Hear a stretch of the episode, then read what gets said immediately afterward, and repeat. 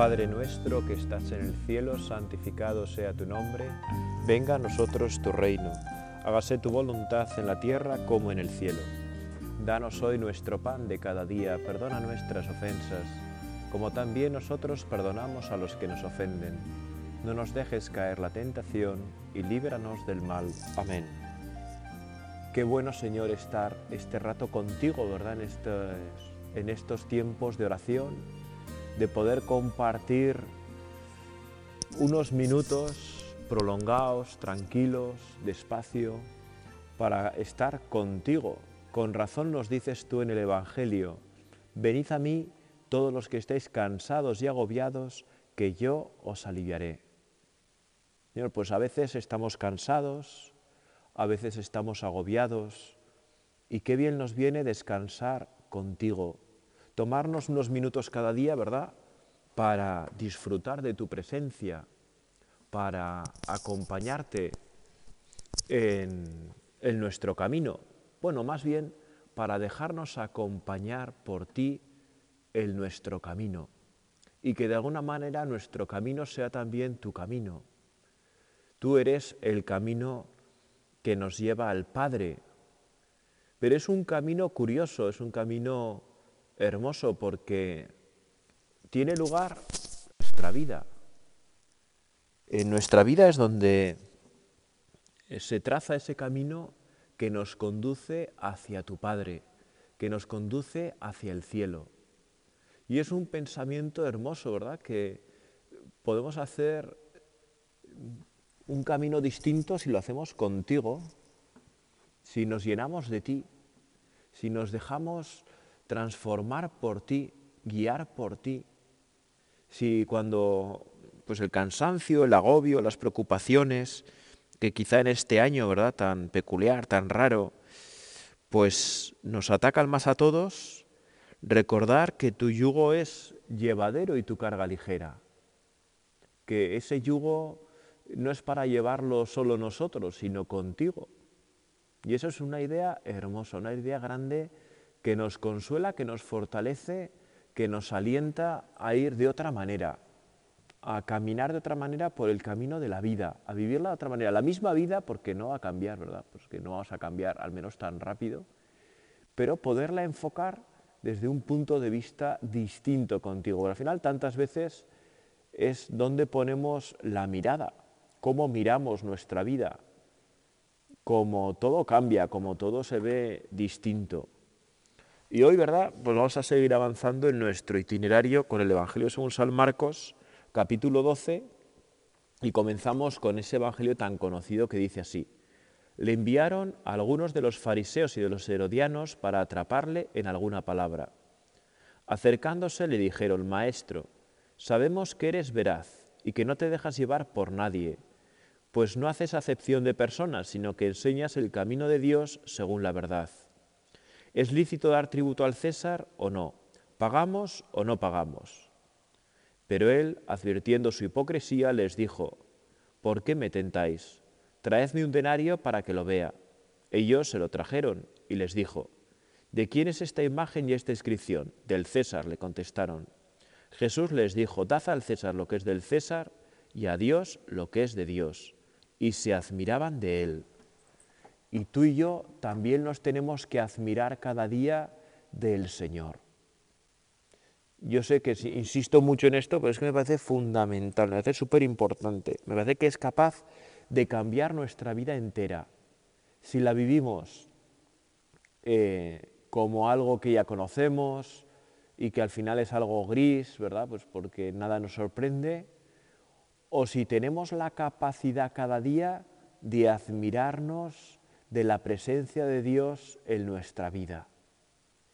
Y es que la admiración ha de estar ahí siempre, ¿eh? porque realmente es muy admirable que tú y yo en el siglo XXI seamos católicos, seamos cristianos, discípulos de Jesucristo.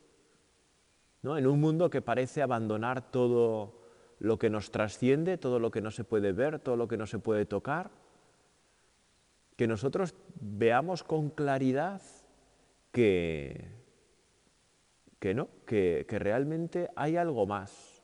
Mejor dicho, hay alguien más. alguien que nos sostiene, que nos cobija, que nos fortalece, alguien que, al cual no le podemos pillar, ¿verdad? Como tantas veces tratamos con otras personas para que hagan lo que nosotros queramos. No, con Jesucristo no se puede no se puede andar de esas maneras, porque tú Jesús eres el Señor, eres el Dios de la vida y tú eres el soberano. Tú eres el que nos guías. Y no podemos tergiversar, no podemos hacerlo de otra manera. ¿No? Como esos fariseos que se acercan, ¿verdad?, con los herodianos para tratar de atrapar al Señor en alguna palabra, ¿no? Ya estaban asqueados de Jesús, de que todo el mundo eh, amara a Jesús, de que todo el mundo le siguiera y quieren acabar con Jesús. Bueno, hoy también muchos quieren acabar con Jesús y con su iglesia. No nos tiene que asombrar. No nos tiene que asombrar que seamos perseguidos, que seamos burlados, ¿verdad? Pues en la prensa, en los medios de comunicación, en las redes sociales, en tantos lugares que se tratan de reír de nosotros, ¿no? Y de pillarnos con palabras capciosas. No, no nos tiene que extrañar porque si lo intentaran hacer con el Señor, pues cuánto más con nosotros porque al fin y al cabo, eh, tú Señor, pues no tuviste pecado y tú lo hiciste bien. Pero nosotros tenemos pecado y no siempre hacemos las cosas bien y por tanto pues somos más susceptibles de, ser, bueno, pues pillados, ¿no? Por hablar así, de manera sencilla. ¿No? Y por eso cuando se acercan estos, estos hombres, fariseos y herodianos a Jesús, pues en sus palabras hay engaño, hay mentira y lo dicen con unas palabras buenas que te pueden adular, que te pueden hacer pensar que, que todo anda bien, que te quiero, que tal, pero bueno, en realidad en el fondo hay una adulación y hay un tratar de llevarte hacia su terreno. Maestro, sabemos que eres veraz y que no te dejas llevar por nadie, pues no haces acepción de personas sino que enseñas el camino de Dios según la verdad. Bueno, en esto pues hay verdad y hay mentira, que es como suele trabajar el enemigo en nuestra vida. No todo se nos presenta como absoluta mentira, como absoluto mal, no, sino que se entrevera la verdad y la mentira, de una manera que es más dañina todavía, porque pasa más desapercibida y es más peligrosa, es más peligroso. Sabemos que eres veraz. Claro, Jesús es, tu Señor eres el más veraz porque eres la verdad. Eres esa verdad que ninguno puede captar del todo, porque nos superas, porque eres Dios, y que siempre tenemos que estar conociéndote mejor. ¿Te das cuenta qué suerte tenemos? A lo largo de nuestra vida, tú y yo siempre vamos a conocer mejor al Señor. Y por eso siempre nos va a sorprender.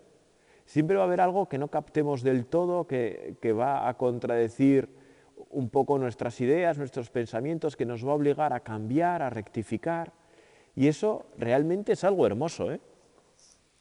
Nadie, ninguno de nosotros puede decir, yo tengo la verdad, yo poseo la verdad. Bueno, corre de la persona que diga eso, que se aléjate, qué peligro, qué peligro más grande. No, nosotros con humildad reconocemos Jesucristo es la verdad. Y nosotros en tanto que estamos unidos a ti, Señor, nos acercamos a la verdad. Pero nunca vamos a poderla poseer totalmente y por eso tenemos que ser siempre humildes, sencillos de corazón, ¿verdad? Porque sabemos que lo que decimos es verdadero, pero no toda la verdad. Y eso nos tiene que ayudar a ser sencillos y humildes. Sabemos que eres veraz y que no te dejas llevar por nadie. Bueno, eso era el pique, ¿no? Ahí se ve el pique de estos fariseos y herodianos que tantas veces habían intentado llevar al Señor a su terreno y nunca lo habían conseguido, ¿no? Que el Señor de una manera u otra, a veces escapándose literalmente, huyendo, y otras veces pues a través de la palabra, ¿no? Pues realmente no, no, bueno, pues no son capaces de, de pillarle. Pues no haces acepción de personas. el Señor ama a todos, es verdad. Tú, Señor, amas a todos, nos amas a todos, nos quieres a todos con locura. Y no hay nadie que te quites de, nuestro, de tu corazón. Nosotros sí que somos capaces tantas veces, ¿verdad?, de alejar a los demás de nuestro corazón. Tú, Señor, no. En tu corazón cabemos todos. Cabe incluso el que te odia, el que te persigue. Cabemos nosotros cuando no te tratamos como debemos, según el amor, según la caridad. Y cabemos en ti. Y eso es hermoso darnos cuenta, que todos cabemos en tu corazón. Que tú y yo cuando nos rebelamos por el pecado, no dejamos de estar lejos del corazón de Cristo. Aunque no nos demos cuenta, ¿eh? porque hay veces que puede ser que no nos demos cuenta del amor de Dios en nosotros. Pero, pero nos ama, pero nos quiere y se entrega por nosotros.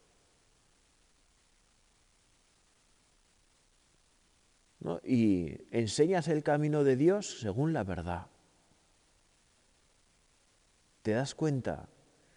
Jesucristo es el que nos enseña de verdad cómo entrar en comunión profunda con Dios porque nos ama con locura. Y es hermoso, es importante que nos paremos en, bueno, con frecuencia, ¿verdad? A descubrir y redescubrir y asombrarnos y admirarnos del amor de Dios. Eso lo hacemos tantas veces, ¿verdad? Pues cuando vamos a misa y a veces pues vemos con claridad que no merecemos nada. Y sin embargo, eh, tú nos das todo. Cuando nos confesamos en el sacramento de la confesión, ¿verdad? Cuando vamos humillados por nuestro pecado y tú, Señor, pues siempre nos perdonas, siempre estás ahí, siempre nos acoges con cariño, con ternura, con una sonrisa, con una buena palabra. Y siempre digamos lo que digamos, ya sea lo más horroroso o ya sea lo más habitual. Nunca te cansas de nosotros. Qué maravilla. ¿Te das cuenta? Jesús nunca se cansa de ti. Jesús nunca se cansa de mí. Y semana tras semana o mes tras mes, con la frecuencia con la que te confieses, vas con los mismos pecados más o menos, ¿verdad? Y quizás tú y yo diríamos, hombre, qué pesado, qué pesada, y ya está este con sus líos, con sus cosas. No, tú no, Señor. Tú no. Qué alegría que este hijo mío venga otra vez a pedirme perdón, a que le llene de, mi fuerza para que pueda vivir de otra manera. Qué gozo, qué alegría. Hay más alegría en el cielo por un pecador que se convierte que por 99 justos que no necesitan convertirse. Pues en, ti, Señor, todo es alegría cuando nosotros, arrepentidos, vamos con humildad a pedirte perdón.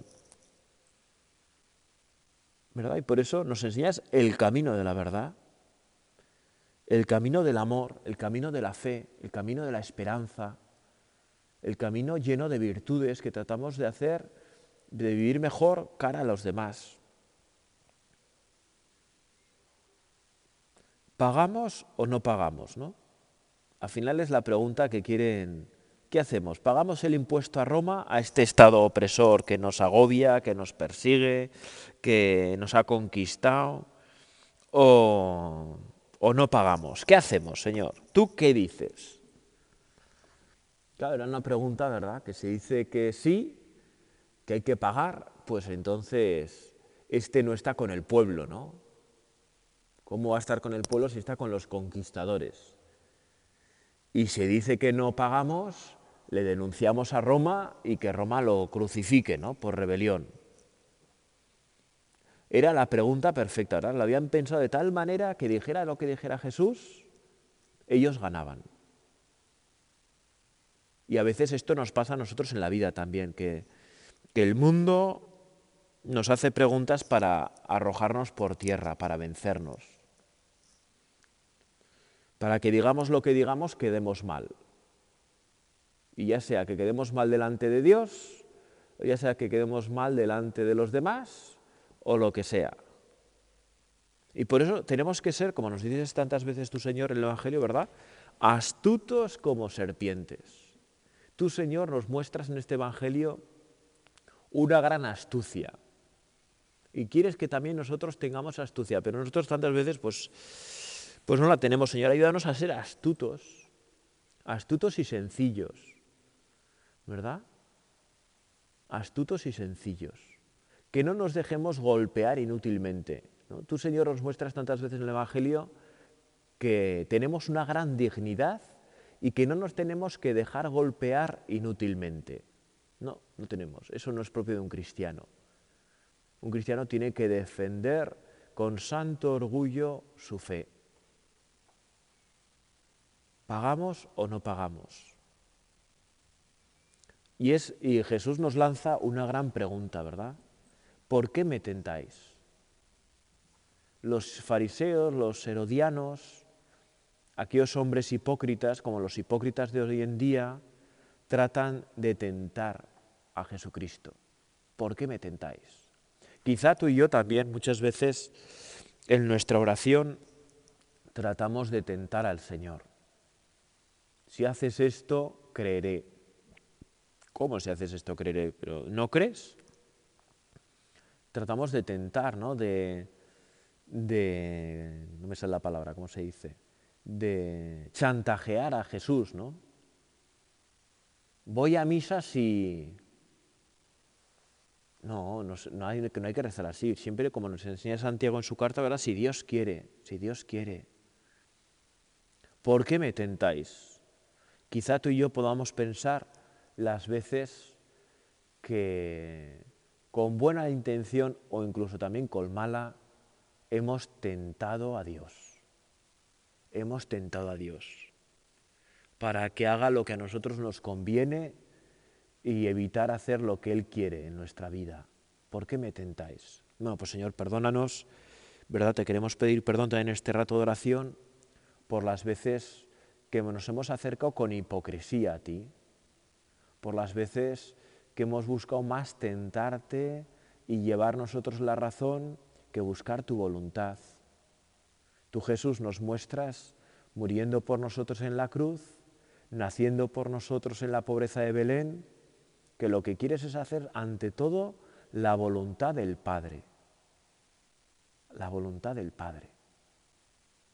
Ayúdanos, Señor, también nosotros hacer la voluntad del Padre y ayúdanos a, arrepentirnos por las veces que no hemos sido capaces, por las veces que, que no hemos querido, que no nos ha dado la gana, que hemos hecho un mal uso de nuestra libertad, de nuestro amor, de nuestra fe. Traedme un denario para que lo vea. ¿De quién es esta imagen y esta inscripción? Yo supongo que las caras ¿verdad? de los herodianos y fariseos se van mudando, ¿no? que van viendo que la cosa no va bien, que que Jesús siempre les sorprende. ¿De quién son esta imagen y esta inscripción? No les queda otra que responder, del César. Dad al César lo que es del César y a Dios lo que es de Dios. Dad al César lo que es del César y a Dios lo que es de Dios. Y tú y yo podemos pensar en este versículo, ¿verdad? Yo en mi vida ya doy al César lo que es del César. ¿Cómo es mi... a nivel civil, ¿verdad? A nivel, a nivel con las autoridades. Obedezco, trato de... realmente trato de contribuir con la sociedad, con el bien común. O bien al contrario, ¿no? o bien tantas veces, bueno, pues eh, si puedo escamotear algo, ¿no? Y luego nos quejamos de los corruptos, políticos, monarcas, quien sea, pero nosotros, hombre, si la podemos pegar, la pegamos. Bueno, pues eso no va con Jesús. No, eso no va con nuestra fe. Nosotros tenemos que ser honestos, tenemos que hacer las cosas bien, tenemos que procurar eh, trabajar siempre con esa honestidad, no perder el tiempo, eh, cumplir con nuestro trabajo, con nuestras obligaciones, con los impuestos, con tantas cosas, ¿verdad? Que es dar al César lo que es del César. Y cuando tú y yo realmente damos al César lo que es del César, nos estamos acercando a Dios. porque el camino de Jesucristo no es solamente en el templo, en la iglesia, en las cosas más relacionadas directamente con Dios, con la piedad, con la... No, no, no. Es también en, el conjunto de nuestra vida. No podemos separar. No podemos separar fe y vida, religión y trabajo. No, no podemos. Todo es uno. Tenemos que tratar de vivir la unidad de vida. Dad al César lo que es del César y a Dios lo que es de Dios. También tenemos obligaciones con Dios. Como católicos sabemos perfectamente, tenemos la obligación del culto, de darle adoración, y eso lo hacemos en la manera más perfecta. Es verdad que no solo, ¿eh? pero en la manera más perfecta, en la Santa Misa, donde el mismo Cristo se ofrece a Dios Padre en oblación de amor y entrega absoluta por el mundo entero.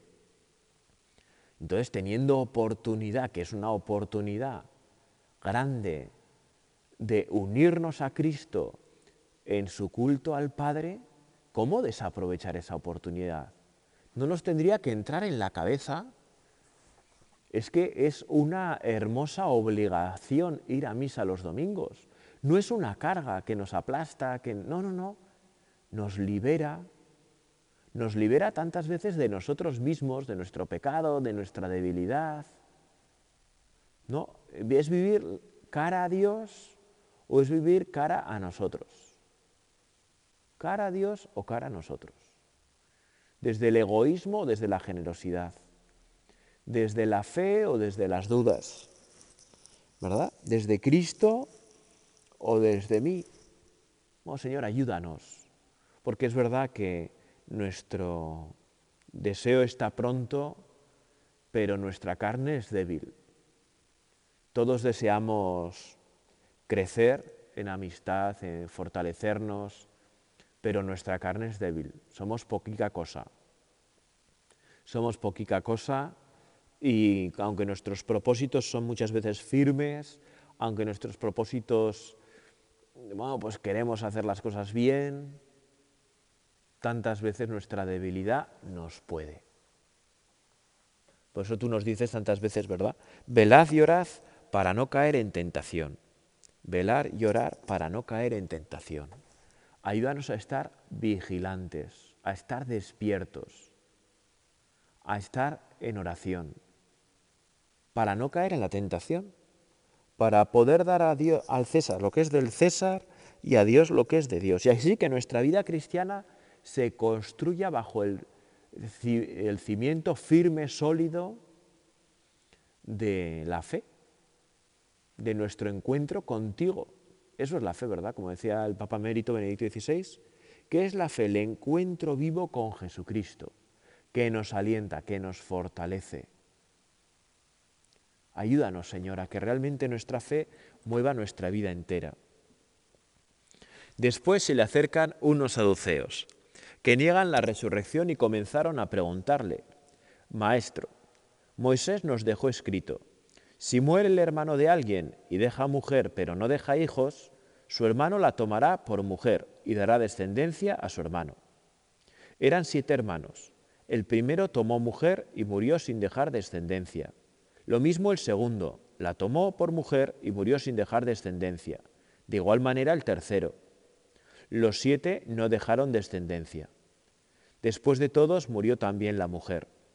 En la resurrección, cuando resuciten, ¿de cuál de ellos será esposa? Porque los siete la tuvieron por esposa.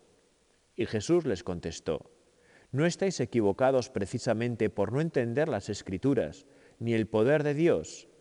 Cuando resuciten de entre los muertos, no se casarán ni ellas ni ellos, sino que serán como los ángeles en el cielo. Y sobre que los muertos resucitan, ¿No habéis leído en el libro de Moisés, en el pasaje de la zarza, cómo les habló Dios diciendo, yo soy el Dios de Abraham, el Dios de Isaac y el Dios de Jacob? No es Dios de muertos, sino de vivos. Estáis muy equivocados. La sensación del Evangelio, ¿verdad?, es que todo el que se acerca a Jesús, de las autoridades o de los grupos judíos, todos van a cazarle, ¿no? Por eso no nos extraña que a veces, Señor, te canses, ¿no? ¿Hasta cuándo tendré que soportaros? Dices en alguna ocasión. mostrando pues una gran paciencia siempre. Bueno, los saduceos, que son estos hombres, ¿verdad?, que niegan lo trascendente, que niegan la resurrección. Judíos que niegan la resurrección. A mí es una cosa que siempre me ha llamado la atención. Bueno, ahora quizá nos encontremos, ¿verdad?, con muchos saduceos en nuestra vida, con muchos que niegan la resurrección, que niegan la vida eterna, que todo se acaba aquí con la muerte y ya está, ¿no? Y ya está, y no hay más que hablar.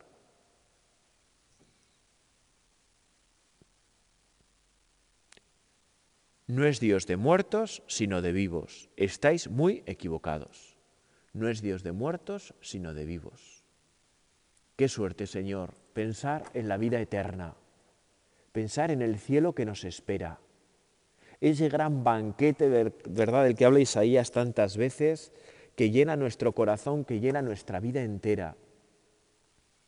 Qué suerte tenemos al saber con certeza que existe el cielo y que tú has ido allí a prepararnos sitio y que realmente hay una morada que nos espera.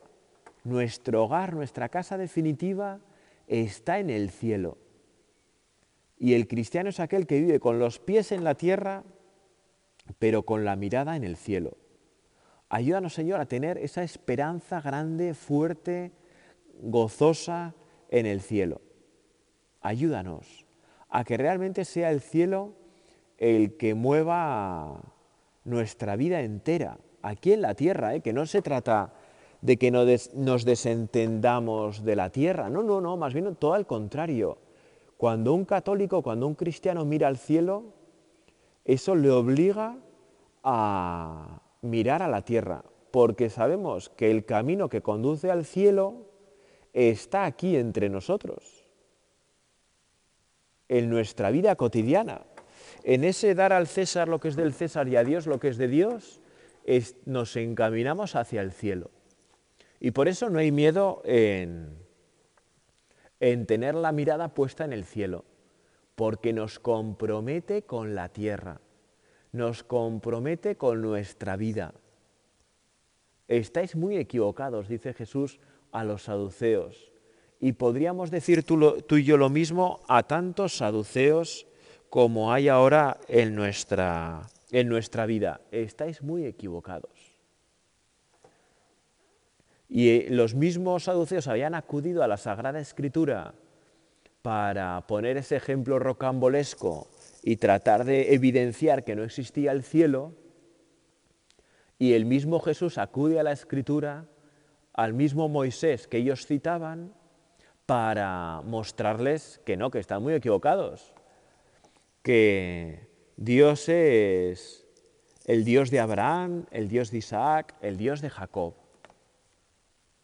¿Verdad? Dios es eh, aquel en el cual todos están vivos e interceden por nosotros en el cielo. Y por eso en nuestra oración también tenemos que tener muy en cuenta a los santos aquellos que viven en Dios para siempre, que viven ya la patria definitiva, que han llegado a la meta y que desde el cielo nos ayudan a poder también llegar un día nosotros a encontrarnos con ello. Y por eso nos tiene que maravillar y en nuestra oración a acudir con frecuencia, ¿verdad? Y que tengamos pues unos santos que les tengamos especial devoción, que nos ayuden, ¿verdad? Yo, por ejemplo, tengo mucha devoción, por supuesto, a la Santísima Virgen María, a San José, que estamos en este año de San José, que ha instituido el Papa Francisco, a, a los santos, ¿verdad? Pues yo, a San Andrés, ya que me llamo Andrés, pues a San Andrés. Le tengo también una gran devoción, a San Pedro, a San José María Escribá, a a San Isidro, ¿verdad? Tan importante, a San Miguel Arcángel, a mi ángel de la guarda, a Santiago Apóstol.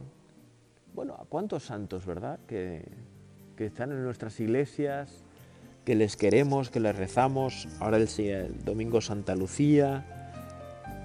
Bueno, pues que realmente, o fue Santa Lucía, si esto se escucha después, el 13 de diciembre etcétera, etcétera. Bueno, pues ayúdanos, Señor, a vivir de tal manera que alcancemos el cielo. Dios te salve María, llena eres de gracia, el Señor es contigo, bendita tú eres entre todas las mujeres y bendito es el fruto de tu vientre Jesús. Santa María, Madre de Dios, ruega por nosotros pecadores, ahora y en la hora de nuestra muerte.